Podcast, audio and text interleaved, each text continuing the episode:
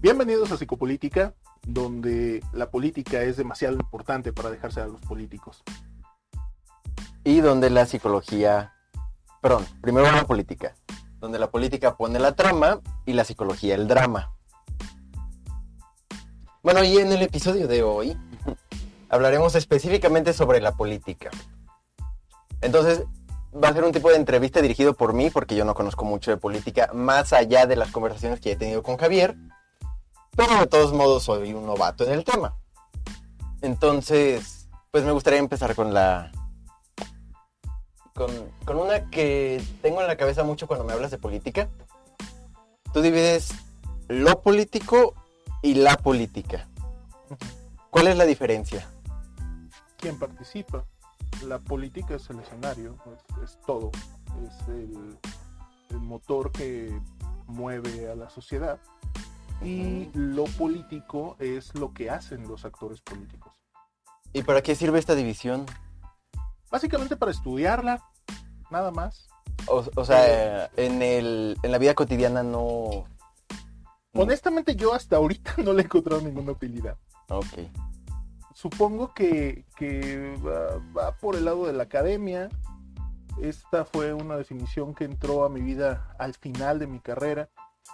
Eh, nunca le vi demasiada utilidad, te digo, más allá de, de separar, porque como cualquier ciencia, la ciencia política necesita...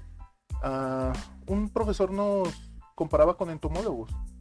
Decía, ustedes, un entomólogo tiene a un- una cucaracha y le va a quitar una patita y le va a jalar una alita y le va a meter un alfiler y va a ver qué pasa. Ajá. Bueno, pues ustedes serían ese entomólogo y los políticos las cucarachas. Nosotros le, le vimos mucho sentido cuando nos lo platicó. Qué buena analogía. Sí, la verdad es que eh, él sabía de qué hablaba. Entonces, pues bueno, esta es la, la parte académica.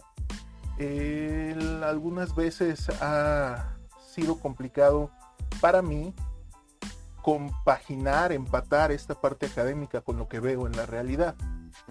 Repito, como cualquier ciencia, pues tiene un método. Para que una ciencia pueda existir como tal, los, los que estudian ciencias duras dicen que ni lo tuyo ni lo mío son ciencias. Ajá. Ni la sí. psicología ni la política pueden ser ciencia, pero en tanto que tengan un método científico para estudiarse, alguna vez platicamos tú y yo qué pasa cuando se hacen experimentos de campo con Experimentos nuestras cosas sociales. Sí, sí, sí. y suelen terminar muy muy mal. Entonces, pues creo que por eso no se hacen tantos, creo que por eso no hay Pero los, esta- los pocos que se han hecho, o sea, suelen tener consecuencias catastróficas, Exacto, pero nos han brindado un buen de información. muchísima, claro. Muchísima. Sí, fue como la Segunda Guerra Mundial y, y todas estas aberraciones experimentales que se hicieron en cuanto a la medicina, pero si no fuera por ellas no tendríamos trasplantes el día de hoy. No sabríamos exactamente cómo se hace una transfusión de sangre. No sabríamos que no le puedes poner la cabeza de un perro a otro y que el perro siga viviendo. O sea, ahora Oye, lo sabemos. ¿Eso se puede? O sea, ¿ha pasado lo del perro? Sí, claro, hay un video. No lo busquen en YouTube. Seguramente lo van a encontrar o no lo busquen. Este, sí, sí, sí ha pasado. Eh, cuando recuerdo el video en blanco y negro, era un, un perro pequeño al que le trasplantan la cabeza de un perro un poco más grande. Se ve muy extraño. La, la cabeza vivió varios días, en realidad No manches. eh, conectada al cuerpo de este perro. Obviamente el perro estaba tetrapléjico, pero funcionó. Entonces hay cosas que si bien de, de origen son eh, cuestionables, muy, muy cuestionables, Ciertamente arrojan información que podemos utilizar para prever lo que viene después.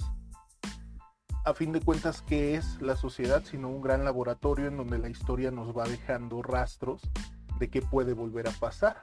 Entendiendo que la historia generalmente es cíclica. Oye, qué buena frase. A ver, si voy entendiendo bien, entonces, la o sea, para entender la política entendemos las dos cosas, al- por lo menos teóricamente. El escenario político, que es la política, la que hacemos todos a diario. Y lo político es los personajes que están en el juego del poder. Las acciones que llevan a cabo los personajes que participan dentro de este juego. Ah, ok, va. ¿Hay alguno más importante? Creo que son igual de necesarios para poder entender la, la política y lo político. A mí, insisto, esta, esta definición, dado que no la manejo al 100% y no la entiendo al 100% y nunca me ha resultado útil, a mí prefiero no utilizarla. Entonces cuando me preguntan, oye, ¿qué es la política? Pues bueno, uh, refiero que es algo similar o, o, que gira alrededor del juego del poder. Uh -huh. eh, a fin de cuentas, sin poder, sin acciones de poder, no existiría la política. La política entra como una especie de instrumento, lo dije también el programa pasado, si no mal recuerdo, como un instrumento que sirve para mediar en las relaciones humanas. Antes el más fuerte era el que ganaba. Si lo exprimimos hasta el final, ahorita va a volver a pasar lo mismo. El más fuerte va a ser el que gane. Tal vez ya no va a ser el individuo más fuerte, va a ser la agrupación más fuerte, va a ser la sociedad más fuerte, va a ser el país más fuerte. Y esto se puede referir pues a tecnología, se puede referir a armamento, se puede referir a fuerza física. Imagínate que el día de mañana nos quedamos sin ningún tipo de tecnología. ¿Quién manda? ¿Ningún tipo de tecnología? Ningún tipo de tecnología. Bueno, no nos estarían viendo. O sea, tecnología, ajá, o sea, digital, ¿no? Porque pues tecnología es la ciencia aplicada, Sí, por supuesto. Me refiero a tecnología digital. eh, ¿quién mandaría? No sé, los animales. Regresaríamos a este asunto de el, el gobierno del más fuerte, necesariamente. Eh, si te acuerdas, en Juego de Tronos es una de las partes que más me gusta de, de Game of Thrones. Este donde Varys le pregunta a Tyrion, eh, hay un soldado, un sacerdote, hay un soldado en medio de un sacerdote, un rey y un hombre rico. Todos le piden al soldado que mate a los otros dos. Ah, ¿Quién sí. vive, quién muere? Ajá, el acertijo. Y Tyrion le contesta, sí, ya no me gustan los acertijos. Pero tiene un punto, Varys, y es que el dónde reside el poder. En este caso, el poder reside donde la gente cree que reside. ¿Dónde creen ustedes que reside el poder? ¿A quién le dan poder como para que tome sus decisiones? Un ejemplo muy claro, por ejemplo, un ejemplo muy claro son las relaciones entre madres e hijos. En mi caso particular, mi mamá es una mujer bajita, unos 60, unos 62 a lo mejor. Pesa seguramente una tercera parte de lo que peso yo. Y estoy de todas formas psicológicamente imposibilitado para hacerle cualquier cosa. ¿Dónde reside el poder en esa relación? ¿Sí? Mi novia, tú la conoces, es una mujer también bajita, que domina muchos aspectos de mi vida, en el buen sentido de la palabra. Este. Porque yo le cedo esta parte de, de la toma de decisiones en muchos aspectos. ¿sí? Entonces, el ejercicio del poder es lo que podemos entender como política, en algunas acepciones. Weber un poquito lo veía así. La verdad es que no me gusta mencionar eh, autores, no conozco a todos, no puedo compararlos a todos, pero los que he leído pues me dan un punto de partida. De ese punto de partida yo acomodo como a mí me parece y hago mis propias definiciones o así lo he hecho hasta ahora. Entonces, un poquito desde, desde esa perspectiva, pues es esta negociación entre relaciones de poder. Hay quien lo ve también como el ejercicio específico de el poder del Estado y nada más eso considera política. A mí me gusta pensar que la política está en todo. Claro. Entonces, dependiendo de la definición que utilices, va a ser lo que vas a observar. Como todo. Ajá. Mm, actualmente, yo veo mucho en mi generación. Esto es una generalización y una mera opinión, pero pues, por ahí nos vamos a ir. Funciona, sí. Eh, que la política es aburrida. Que la política es aburrida y por lo tanto desinteresa. ¿Qué tienes que decir al respecto? Que es una construcción social de los, de los grupos de poder. O tú, sea, lo, tú lo decías muy claramente en el programa pasado. La política es mala Y mala puede ser aburrida, puede ser eh, retrógrada, puede ser anacrónica, puede ser muchas cosas, pero es mala. Y todas estas acepciones malas para mí son ventajosas. Ujú. ¿Por qué son ventajosas? Porque no te preocupes, tú no tienes que hacer política, yo la hago por ti, nada más escógeme. Esa, esa es la frase de Kumamoto, la de te invito a que hagas política porque si no alguien más va a venir y la va a hacer por ti. Exactamente, es la frase con la que empezamos todos los programas. Es demasiado importante para dejársela a los políticos. ¿Quién es un político? ¿Qué es un político? ¿Cómo entendemos nosotros nuestra sociedad? Y me podría referir fácilmente a toda Latinoamérica acerca de nuestra acepción de político. Y vas a ver que casi en todos los casos va a tener un paralelismo con corrupto Sí, o va a tener un paralelismo con aburrido, o va a tener un paralelismo con manipulador, o va a tener un paralelismo con estos adjetivos que no suelen ser muy eh, decorosos para las personas. en un video de Visual Politic que explicaban lo que pasó en Afganistán hace poquito, Ajá. eh, un comentario decía, Visual Politic, eh, lo que pasó en Afganistán es resultado de la corrupción. ujú. Latinoamérica. Sí, esas cosas pasan, o sea. Sí, justamente. Eh, estamos muy acostumbrados en Latinoamérica a este tipo de políticos, a figuras arribistas que aprovechan contactos, aprovechan situaciones, eh, aprovechan momentos coyunturales del país, aprovechan lo que puedan para hacerse del poder y después no despegarse de ahí. En nuestra página, en psicopolítica.com, la primera participación que, que tuve escribiendo hablaba justamente acerca de esto, acerca de... bueno, acabábamos de ver la entrevista de Alasraqui, la que, la que Alasraqui le hizo a los priistas A los específicamente. Y entonces, pues en esa entrevista eh, hay un, una especie de señalamiento del PRI de que va a resurgir nuevo, diferente, otra vez, Otra vez. sin, sin creerlo realmente, ¿sabes? El, el video que mejor define al PRI, en mi opinión, es el de Francis. Francis de Malcolm en el medio, Ajá. primer capítulo, que está haciendo el discurso con sus padres no de... lo vuelvo a hacer, por favor, perdóname. Yo sé que esta fue una muy mala toma de decisiones, mientras atrás están cambiando las imágenes de un carro en llamas, de una mujer embarazada, de la policía arrestándolo, etcétera. Sí, Sí, el video tenía el logo del PRI ahí en Francis. sí, sí, sí, sin lugar a dudas. Y, y justamente eso es lo que digo.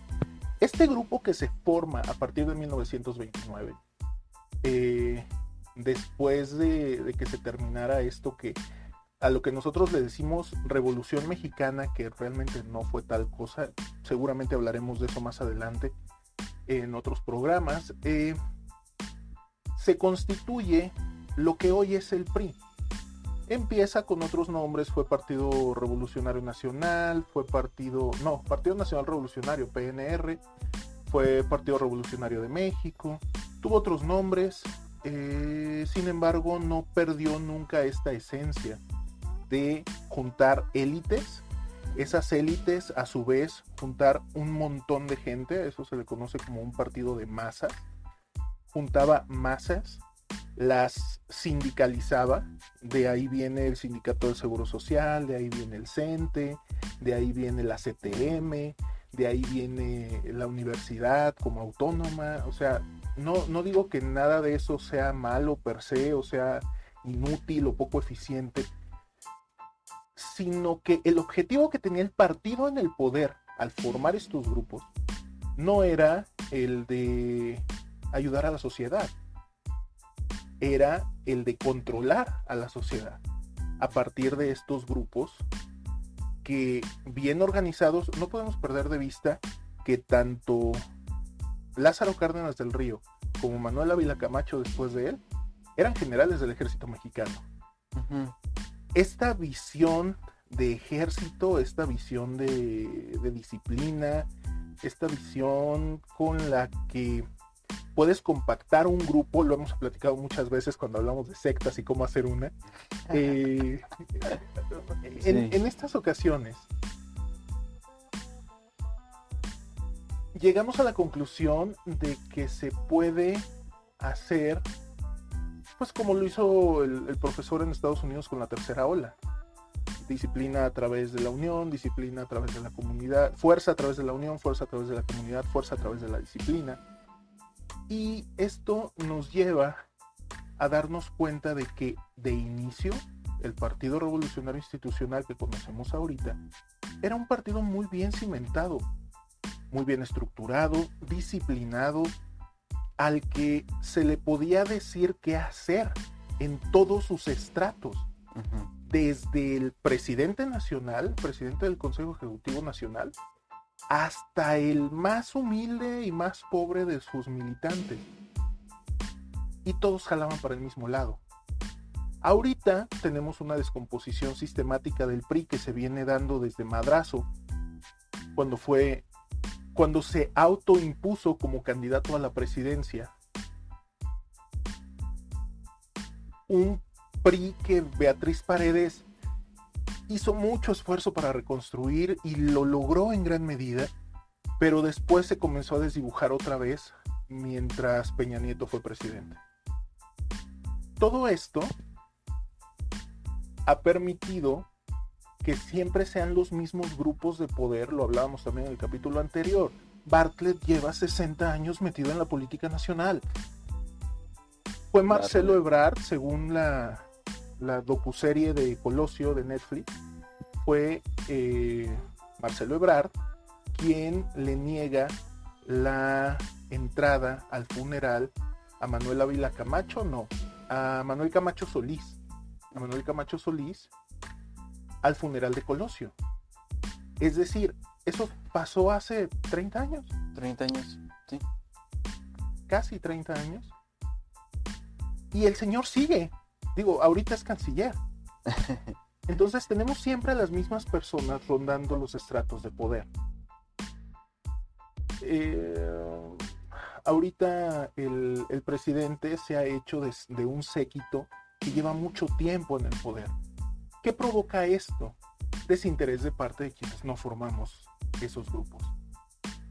Alejamiento, rencor, eh, no sé, una serie de, de cuestiones que alejan necesariamente al espectador o, o lo dejan siendo simplemente eso, un espectador y no llega a entenderse como un participante de los procesos políticos del país. Claro. Que en México y en Latinoamérica en general lo somos en muy poca medida, pero lo somos. Los mismos mecanismos que se han conformado alrededor de esto no permiten que tengamos un papel más preponderante, un papel más importante a la hora de la toma de decisiones. mencionaste hace un rato a Pedro Kumamoto. Su propuesta nos empoderaba como ciudadanos al decir sin voto no hay dinero.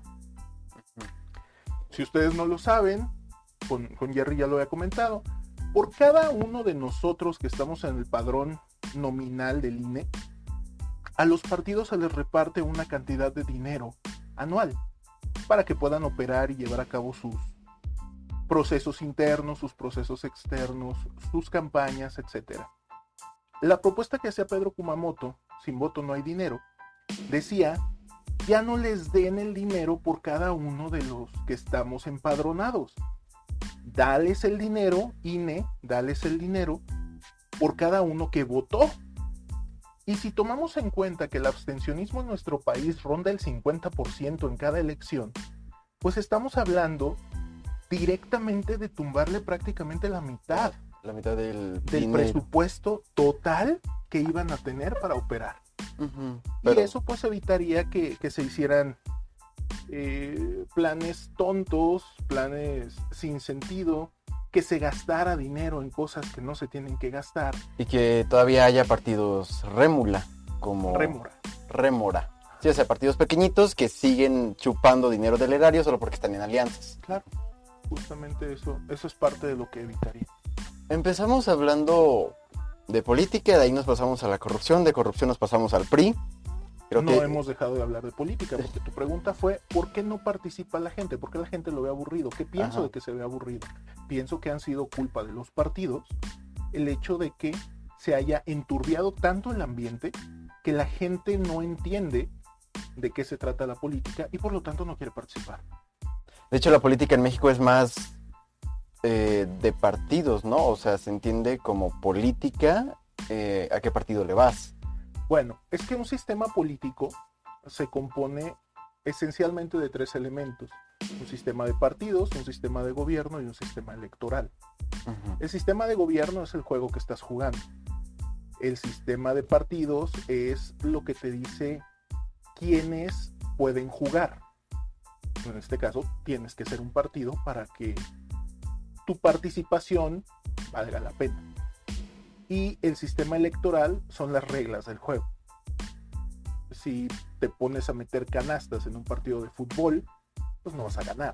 Sí, claro. Entonces se trata de que conozcas las reglas del juego para que puedas avanzar. Así es como, como funciona nuestro sistema político y el de la gran mayoría de los países latinoamericanos. Una cosa que a mí me entendió, bueno, me ayudó a entender, mejor dicho, más o menos cómo funciona el país es la división de poderes. Tenemos el poder ejecutivo, Ejecuta, el presidente, ¿no? así es. Ajá. El legislativo Legisla, diputados y senadores. y el judicial. Te jode. Digo, eh, este, no, el, el judicial es la que se encarga de las leyes, la aplicación de las mismas, la jurisprudencia y todo eso. Ajá. Ok, va.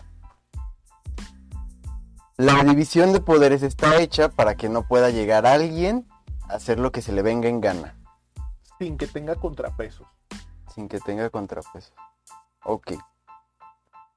Mm, por ejemplo, en la, en la, en el poder legislativo, senadores y diputados.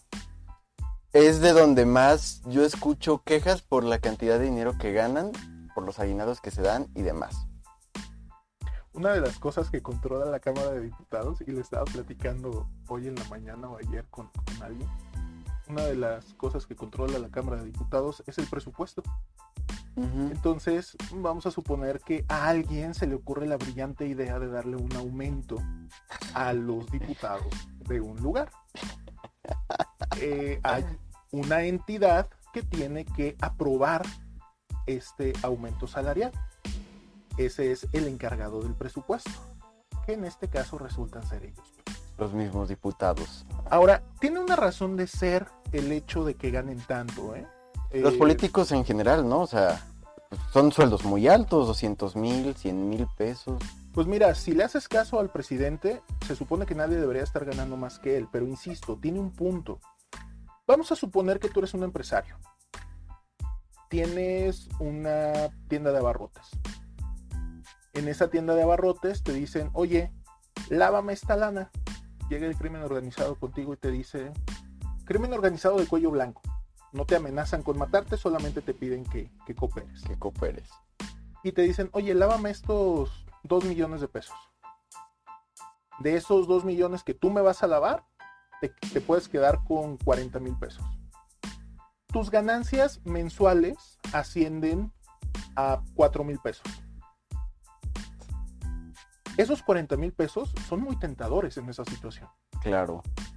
Sin embargo, si tú eres ese mismo empresario, pero en vez de ganar al mes 4 mil pesos, ganas 400 mil pesos, si te ofrecen estos mismos 40, es mucho más difícil que aceptes. Digo, nunca falta el loco que sí lo haría, el, el ambicioso eh, recalcitrante que sí lo haría, pero en general, una persona que gana 400 mil pesos y a la que le ofrecen un soborno de 40 mil, lo va a rechazar.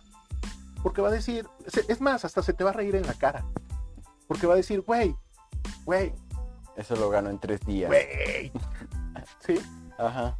Eh, en cambio, el que gana 4, 4 mil pesos, pues le estás ofreciendo 10 meses de sueldo de un jalón.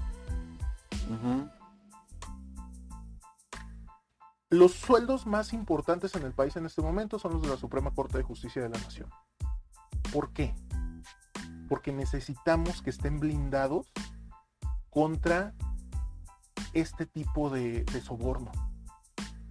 ¿Los blinda completamente? No. Ningún carro blindado es impenetrable.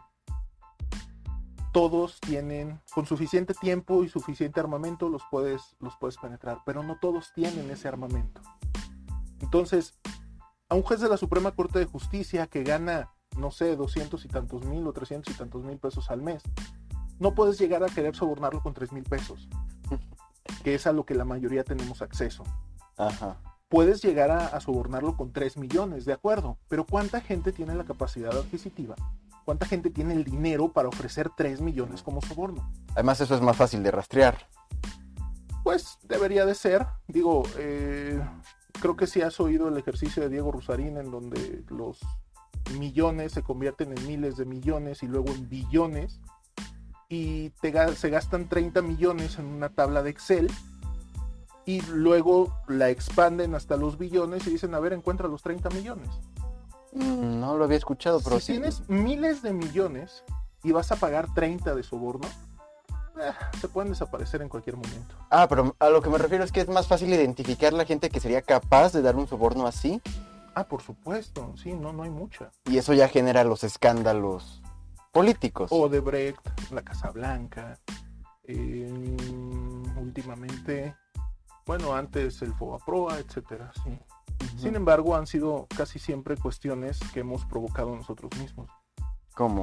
El Fobaproa fue una burbuja crediticia que se hizo en México durante 15 años más o menos, estuvo desarrollando hasta que tronó en el 94. Ujú. Lo mismo que pasó con la burbuja inmobiliaria en Estados Unidos en el 2008, en donde pues, si tú tenías un perro y le querías sacar una casa, los agentes de ventas de casas te conseguían el crédito para tu perro y podías tener tu casa a nombre de tu perro. Llegó un punto en donde la gente ya no tuvo capital para seguir pagando y eso provoca la burbuja, truena y, se acaba el dinero. Después la forma de enfrentarlo es lo que se cuestiona en el caso del Fobaproa que es convirtieron deuda privada, deuda de los bancos, deuda que tenían las personas con los bancos, en deuda pública, en deuda de todos. Esto es, te digo, para algunos autores lo que distingue a la política, el hecho de que sea público, de que tenga que ver con la mayoría de las personas, de que tenga que ver con el gobierno. No hay una carrera para ser político, ¿verdad? Llega quien puede. En nuestro bendito México así es.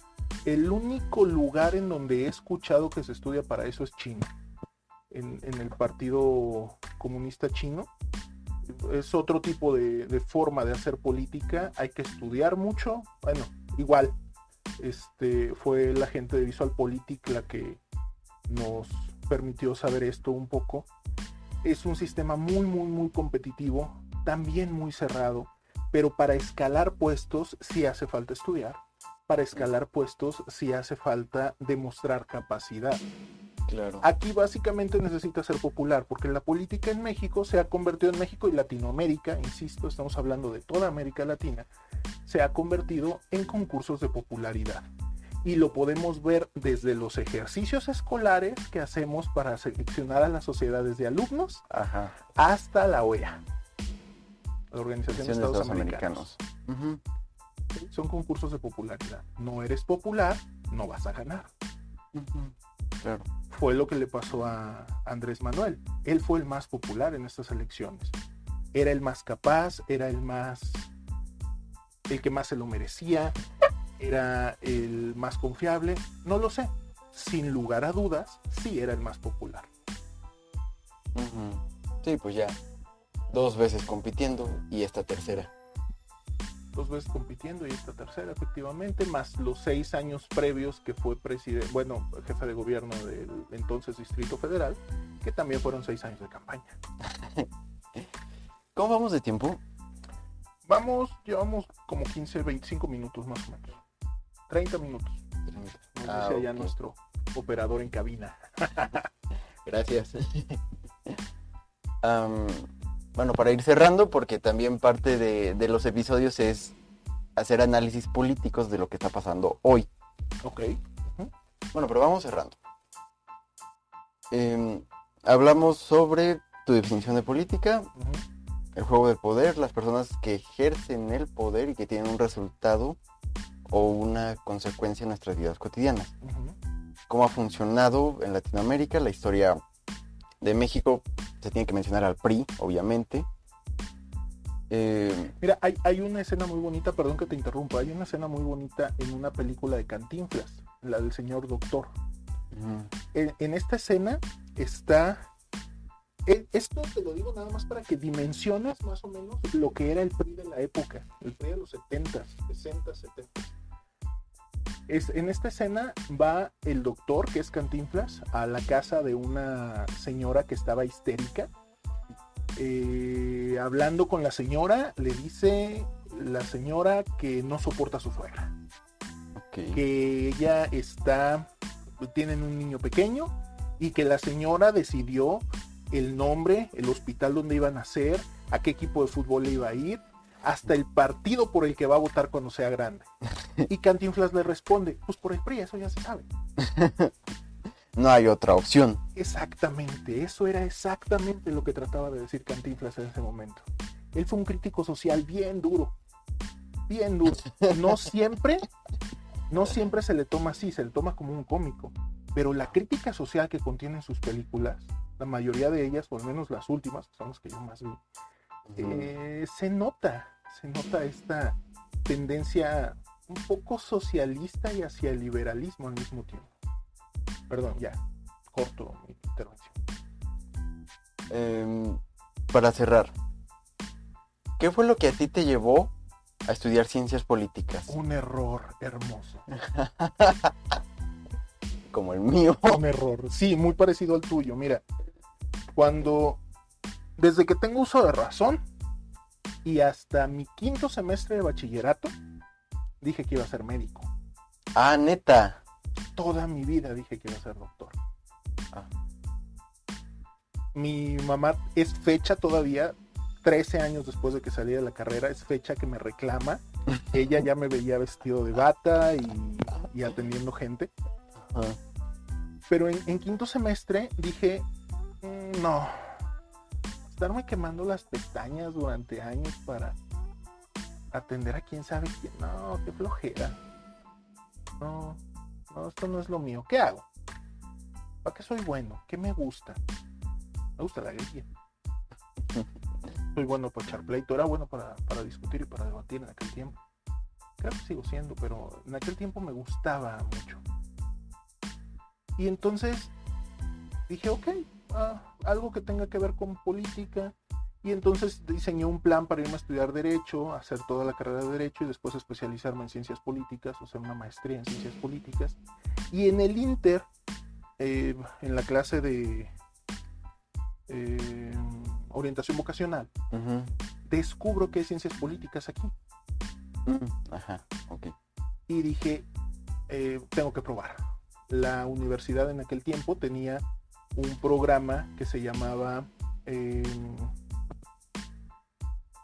Prueba tu carrera un día. sí, e- esa era la idea, no se llamaba así. Imagina tu futuro se llamaba. Ah, ok. ¿Qué era eso? Un día de tu carrera. Te, te daban clases los maestros que te iban a dar clases, te daban las clases de la carrera. Y yo fui, me inscribí a Derecho, no me metí a Derecho, me metí a Ciencias Políticas. Y cuando salí de ese día, dije, de aquí soy. No me importó. En, en ningún momento pensé, más bien no es que no me importara, nunca pensé la proporción de quemada de pestañas que había que darse. Porque resultó ser mucho más lo que tienes que leer en ciencias políticas que lo que hubiera tenido que leer en medicina. No de precio a los, a los médicos, pero ellos mismos me lo han dicho eh, mis primos, mis primos, todos mis primos son médicos, entonces alguna vez comentaba con ellos, siempre vas a tener a las personas en el 99.999% de los casos con los ojos, la nariz, la boca, el corazón, los riñones, el hígado en el mismo lugar, más o menos en el mismo lugar, va a ser una diferencia de proporciones del tamaño de la persona, pero siempre los vas a encontrar ahí. La sociedad de 2010 no es la misma de ahorita. Para nada. a fin de cuentas, lo que nosotros, eh, lo que nosotros investigamos, lo que nosotros estudiamos es a la sociedad. Ajá. Entonces, la sociedad es una antes de Facebook y otra después de Facebook. La sociedad es una antes de YouTube y otra después de YouTube. Coño, la sociedad es una antes de la pandemia y otra después de la pandemia. Claro. ¿Cuántos podcasts han salido últimamente? ¿Por qué tantos? Bueno, pues porque la gente se quedó encerrada en su casa y necesitaba sacar a pasear sus ideas. Sí, yo pienso que quieren ser escuchados. La gran mayoría de la gente, eso lo, me lo has comentado algunas veces en la oficina. Este tipo de cuestiones hacen que no puedas parar de estudiar como politólogo si te quieres mantener al día. Yo admiro a mis compañeros que siguieron en la academia. Le mantengo el, rastro a un par de ellos nada más, que se mantuvieron firmes en la academia y siguen estudiando y especializándose más todavía en ciencias políticas, en políticas públicas. Y qué padre por ellos. Pero sí debe de ser tremendamente desgastante. Debe de ser muy, muy fuerte. Porque, insisto, alguna vez uno de mis profesores estaba dándonos clase de política internacional, él es internacionalista, Y, y escribiendo en el pizarrón empezó a reírse. Y nosotros así de, ¿de qué te ríes? Oye, perdón, ¿de qué te estás riendo? En ese tiempo nos estaba explicando eh, las interacciones que se llevaban a cabo en la franja de Gaza. Toda esta parte del conflicto árabe-israelí y todo ese rollo. Y voltea con nosotros y nos dice, ¿saben qué es lo más bonito de todo esto que les estoy enseñando? Que dentro de tres años ya no les va a servir para nada. Y lo van a tener que volver a estudiar. Y nosotros así de, hey, sí, sí, ándale. Tres años después, primavera árabe. Entonces empezaron los conflictos, empezaron a caer los dictadores de, de la zona, empezaron a reconfigurarse los, los países, las formas de gobierno, los sistemas electorales, los sistemas de partidos, todo se empezó a reconfigurar. ¿Te quieres mantener al tanto de lo que está pasando en la zona? Vuelve a leer, vuelve a estudiar, porque no va a haber otra manera. Entonces tenía razón. Eso no lo racionalicé hasta mucho tiempo después de que pasó, ¿eh? pero el recuerdo nunca se me fue. Pues sí. Pues sí, ver a tu profesor riéndote y diciéndote que lo que te enseña no te va a funcionar es peculiar, Sí, por decirlo menos. Y Bueno. hablando de noticias, Hablando de noticias. en esta semana pasó algo muy importante. El podcast de la semana pasada era el Día del Grito, pero el siguiente fin de semana, bueno, y en el desfile militar. En el desfile militar, nuestro presidente Andrés Manuel López Obrador invita a Gustavo Díaz Canel. No sé cómo se llama. Bueno, Sí sé que se apellida Díaz Canel, pero no sé cómo se llama. Díaz Canel. Dictador de Cuba. Totalmente, sí. Eh, mejor dicho. no se conformó con eso. El siguiente fin de semana hace una reunión que se llama la CELAC. Antes de eso, no conforme con invitarlo, lo invitó al grito y lo, dejar- lo dejó dar un discurso, como si estuviera en Cuba y lo que se estuviera festejando fuera un asunto cubano. Jamás había pasado. No al menos en los 33 años de vida que yo tengo. Esta es la primera vez. Y es el mismo señor, perdón, yo, yo sé que no todos piensan como yo, pero es el mismo señor que dice que no hay que meterse en los asuntos de otros países. Bueno. Ajá, y después vino la CELAC. Bueno, no ha dicho nada de permitir que otros países se metan en nuestros asuntos. Sí, sí lo ha dicho. Se lo ha prohibido tajantemente a Estados Unidos. Ah, sí. Después fue y le besó los pies a Trump, pero bueno, es otra historia. Es que en la CELAC estuvo otro dictador, este Maduro, Nicolás Maduro. Nicolás Maduro, de Venezuela. Bueno, creo que estaba más la pregunta, pero ¿da algún mensaje que Andrés Manuel invite a estos personajes? Honestamente creo que se está leyendo más allá de donde se debería de hacer. Ok. ¿A qué me refiero? Yo pienso que al planear la CELAC sucedieron dos cosas. Por un lado, Marcelo Ebrard trataba de congraciarse con el patrón. Y por otro lado, el patrón se imaginó a sí mismo como este nuevo Simón Bolívar que reunificara a la América Latina y pudieran plantarle cara al imperio neoliberal que representa Estados Unidos. Al final, China hizo una intervención, ¿no? Remota idea, la verdad es que no seguí de cerca la CELAC. Me quedo con, con las intervenciones de Uruguay y Paraguay. Ah, Uruguay tirándole a Cuba, Paraguay tirándole a, a Maduro. El presidente paraguayo con toda la elegancia del mundo parándose y yéndose de la reunión porque ese no era su lugar y no iba a permitir que se le relacionara con, con el dictador venezolano. Pero tienes una cumbre latinoamericana de estados latinoamericanos y del Caribe, CELAC, sin Ángel desde el principio. Es decir, incompleta desde el principio. No estaba el presidente de Chile, no estaba el presidente de Argentina, que era el gran aliado de Andrés Manuel para esta, para esta reunión. Pero tuvo un tropiezo electoral unos días antes. Lo de decir que nosotros venimos de... No, eso ya tiene tiempo. E- Ese es uno de sus chistecitos como los muchos que se avienta Andrés Manuel en las mañaneras.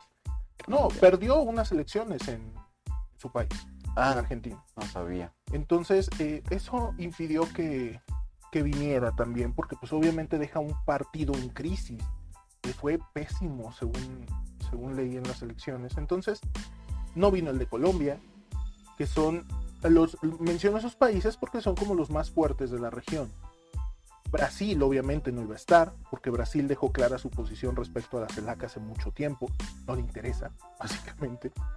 Y está, únicamente vino el de Perú, de, de los otros países grandes de, América abajo. Latina, de, Sudamérica, solamente vino el de Perú, que es otro personaje muy similar pues a Maduro, a Evo Morales, a, a Chávez, al mismo Andrés Manuel, etcétera. ¿Cómo? perdón, e- esto, por lo tanto, denota la falta de interés de la región y una vez que ves la- el desarrollo de lo que pasó y los acuerdos a los que se llegaron, dices, pues bien se pudieron haber quedado en sus casas y ponerse a ver Netflix ese día en la tarde. Porque no llegaron a nada, no resolvieron nada, no se tomó ningún acuerdo coyuntural. Eh, Andrés Manuel no lució, el país no lució. Lucieron, te repito, mucho más el presidente de Paraguay, lució mucho más el presidente de Uruguay, lució mucho más eh, Díaz Canel y lució mucho más eh, este Maduro. Mm. E- Eso fue como lo que se puede rescatar realmente de la cumbre. Pues sí, lo que se hizo viral fueron lo que se decían ellos. Yo no vi ningún clip de, de Andrés Manuel o de Brad. Por ahí está el discurso que dio Andrés Manuel, dura como 12 minutos, pero si te pones a verlo, Si le pones en por dos, si le pones en por dos, lo puedes ver en, en seis. Y entenderle a todo, ¿eh? Si, si nunca han hecho el experimento, los invito a hacerlo. Cualquier conferencia de Andrés Manuel, pónganlo en por dos en, en YouTube y le van a entender perfecto a todo. Va a ser mucho menos aburrido. otro meme que yo veía era que entre las pausas que hace al hablar, puedes meter pequeños comerciales y queda perfecto. Nunca lo he intentado, pero habrá que hacerlo. Bueno, ¿cómo nos deja como país? O sea, ¿qué, qué imagen da al mundo esto que sucedió en la CELAC? ante la comunidad internacional latinoamericana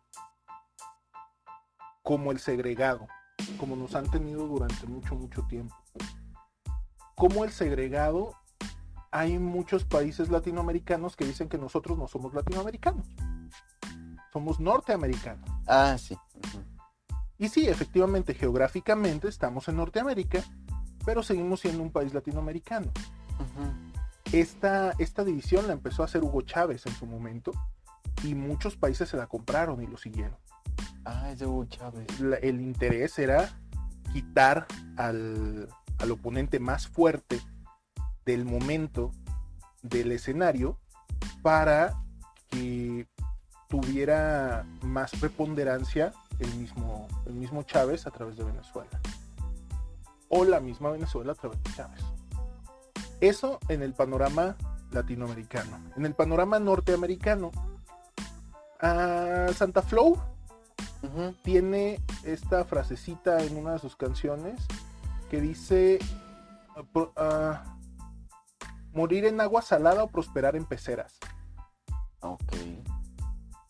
Nos conviene ser el país más grande, más rico y más poderoso de una región chiquita, pobre, eh, desangelada y que no le da seguimiento a, a las políticas públicas, corrupta casi por definición, etcétera, o nos conviene ser el país más pequeño de la prosperidad que puede representar en su momento Unidos. Canadá y Estados Unidos. Que no lo tomo como la prosperidad, no para nada. No me malentiendan, por favor, y no me crucifiquen. Eh, Estados Unidos no es Dios, decían por allá tan, tan lejos de Dios y tan cerca de Estados Unidos. Yo no entiendo esa frase. Ah, Dios, Estados Unidos no es Dios. Ese es el punto. Estados Unidos no es Dios. Y como Estados Unidos no es Dios, tenemos mucho que aprender de muchas otras regiones. Y ese es el último mensaje que yo le sacaría a la CELAC. No estamos dispuestos a hacerlo. Como Mm. país, no estamos dispuestos a aprender de nadie más. Queremos poner nuestras reglas y, de ser necesario, imponerlas al resto de, de la comunidad latinoamericana. Por algo nos critican. Andrés Manuel es una- un, un tipo de imperialista. Del imperio de Andrés Manuel, por supuesto, pero imperialista a fin de cuentas. Si él pudiera ser rey, un rey absolutista, no totalitario, él lo sería. Lamentablemente para él, gracias a Dios para nosotros, ya no se puede. Ya no se puede. Entonces, creo que el mensaje que deja la CELAC a nivel internacional es ese. Es no estamos listos para negociar con todo el mundo al mismo tiempo porque no sabemos qué hacer. No podemos controlar al grupito que se nos viene de Latinoamérica, que hablamos el mismo idioma, cuanto menos lo vamos a hacer con la comunidad internacional. Carajo, somos la economía número 13, 14 o 15, depende de la semana, del mundo.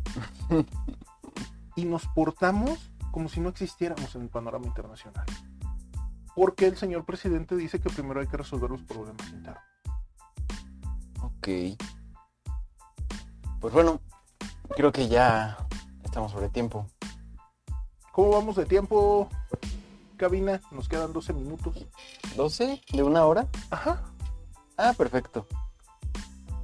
¿Qué más? ¿Qué, qué otra noticia te llamó la atención? A mí me llamaron la atención algunas del día de hoy, ¿sabes? A ver, cuenta. Las frases de Andrés Manuel. Las frases de la semana. Ayer Las frases de la semana.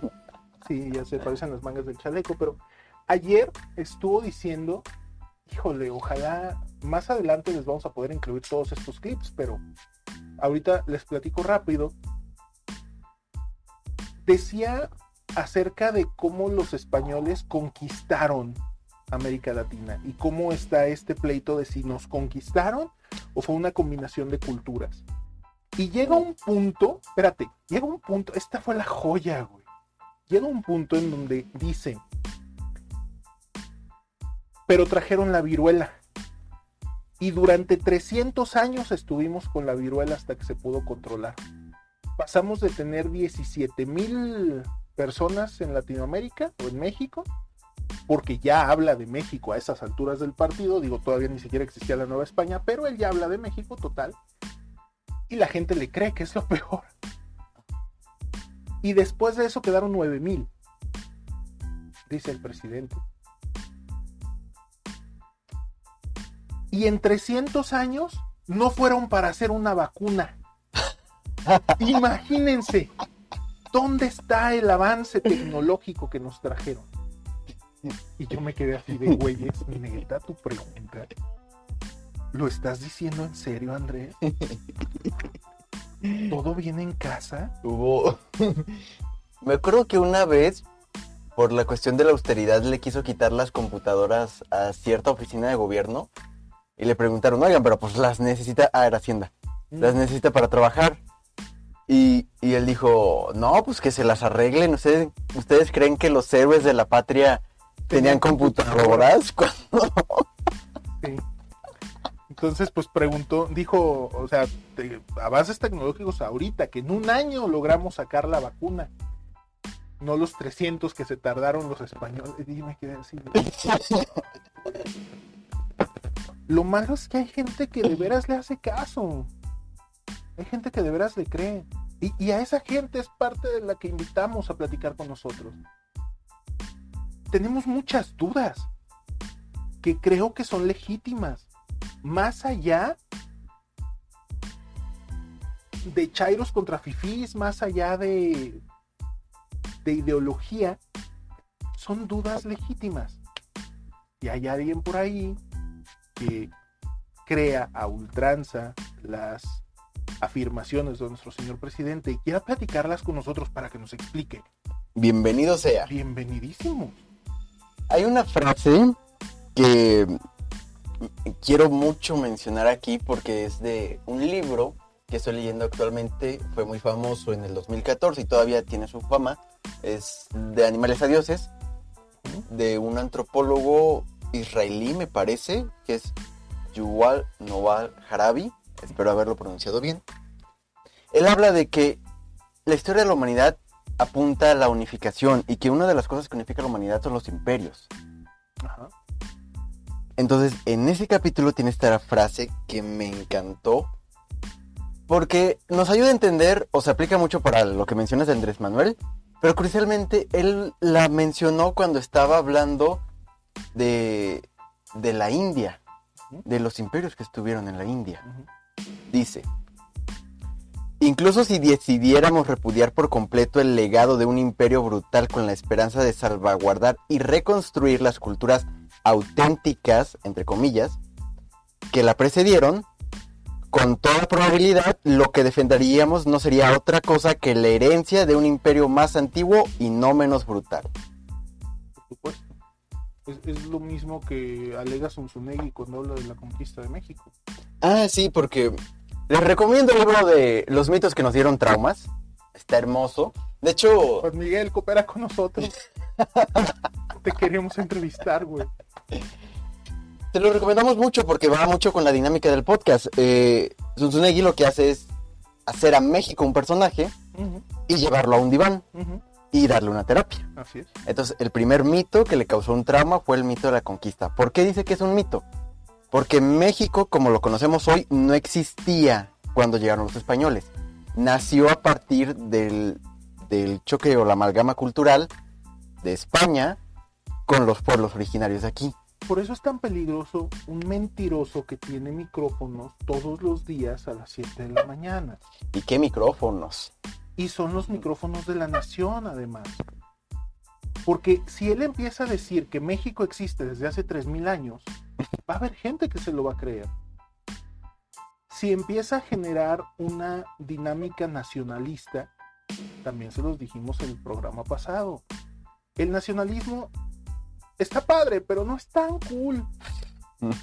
Hace nazis, literalmente nazis. Eran nacional socialista. Entonces, hay que tener un montón de cuidado con este tipo de afirmaciones.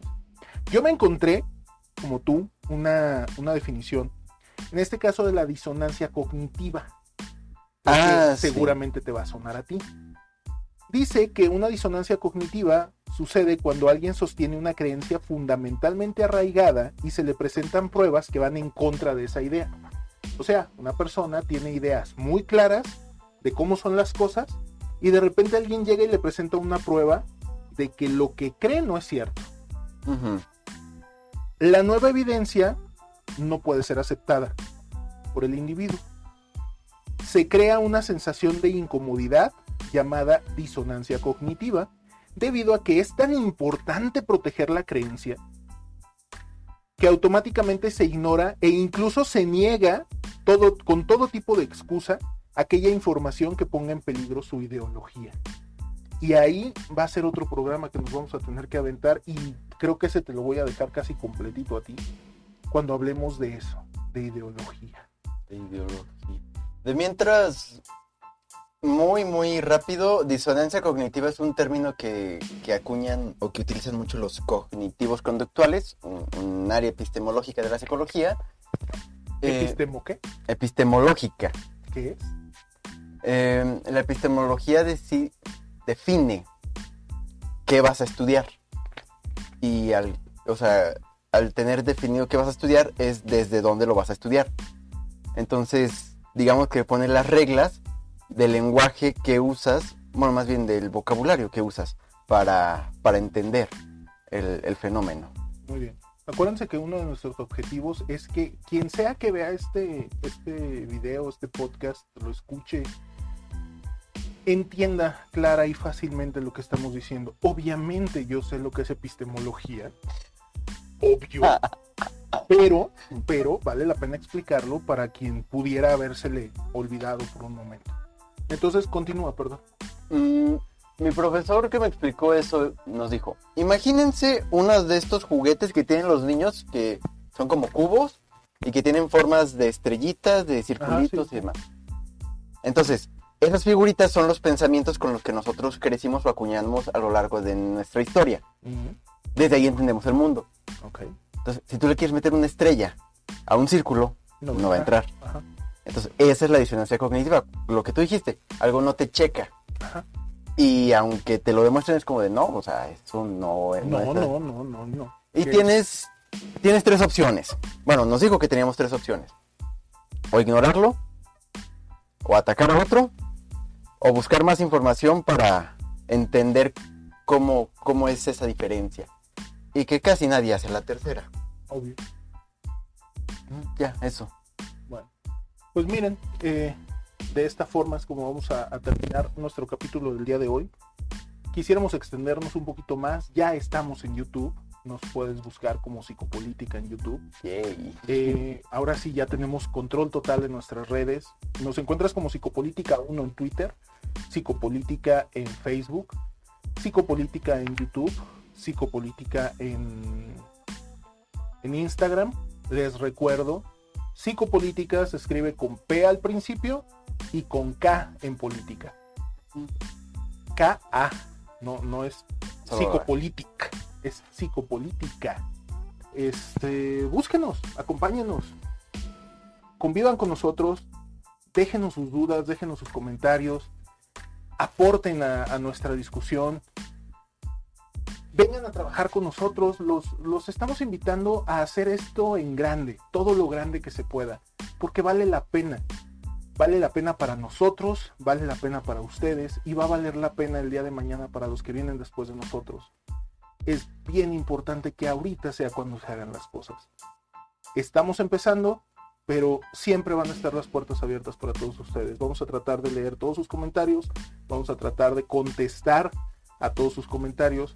Tal vez la respuesta no les guste, tal vez a nosotros el comentario no nos guste, pero vamos a tratar de estar al pendiente de todos ustedes. Síganos, suscríbanse a- al canal, suscri- síganos en, en Spotify, en las diferentes plataformas de audio. Compartan. Compártanos. Ahora sí nos tenemos que empezar a sentir youtubers, güey. Denle like. Denle like, a la campanita, compartan. eh, hagan esto lo, lo más grande que se pueda. Porque si logramos conseguir lo que queremos, lo que originó la idea de este podcast, que después se convirtió en estos videos en YouTube, esta puede ser una nación bien diferente. Esta puede ser una región bien diferente. Este mundo puede ser un mundo bien diferente. Jerry, no sé si quieres agregar algo más. No, gracias por estar aquí y pues nos vemos en el siguiente capítulo. Nos vemos entonces en el siguiente capítulo. Por lo pronto, Hasta, hasta, pronto. pronto.